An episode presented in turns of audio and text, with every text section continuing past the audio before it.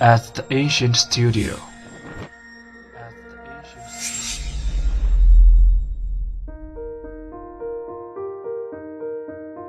精作剧目，精作音乐，我们用声音说话。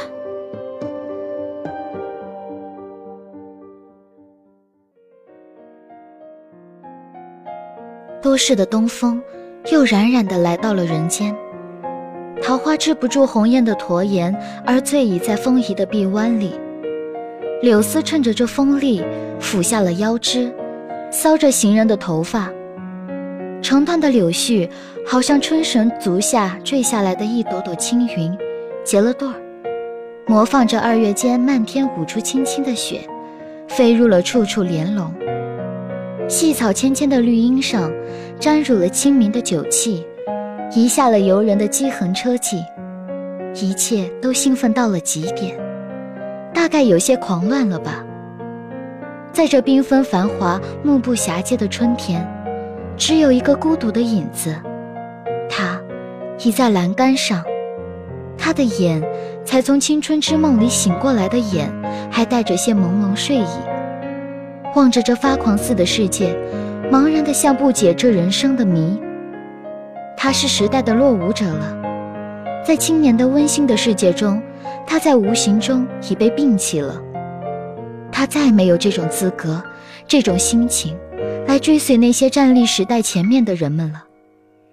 在甜梦初醒的时候，他所有的唯有空虚、畅观、怅望自己的黄金时代的仪式。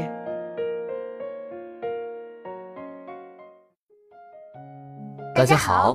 欢迎来到如果说，我是主播肖默，我是主播张软。软软，刚刚我们听到的一段文字源于张爱玲的《迟暮》。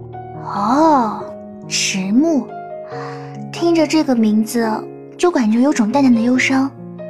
这个词总会让我想到“美人迟暮”这个词。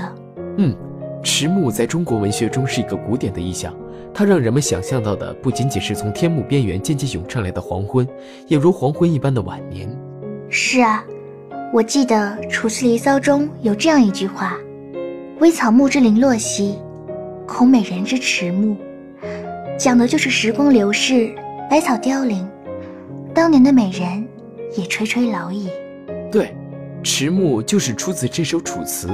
张爱玲的这篇散文第一段看似在描写春天的美丽，将春天写得放任、纵情、癫狂，可多事的东风一句，暗示了有人恼春。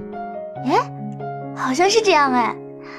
我一开始听这篇散文时，还有些丈二和尚摸不着头脑，总感觉哪里怪怪的。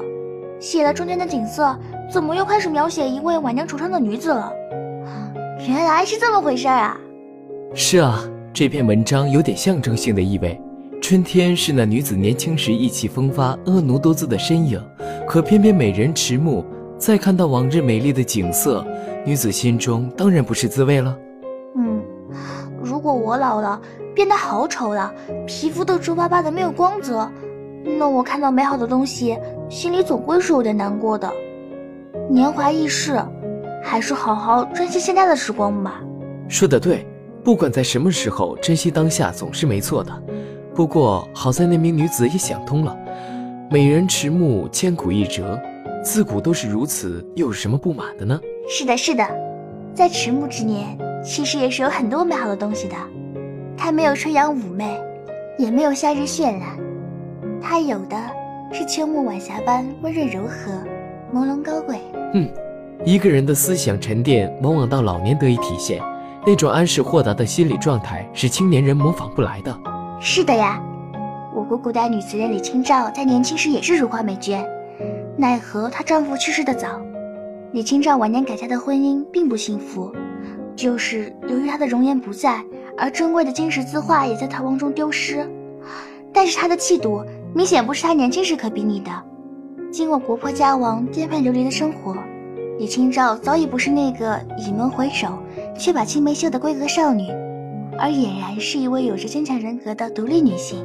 嗯，迟暮带给我们的表象只是皮相上的风霜，而真正看不到的精神财富才是最无价的。本周的内容就是这些，下周同一时间，如果说你们听。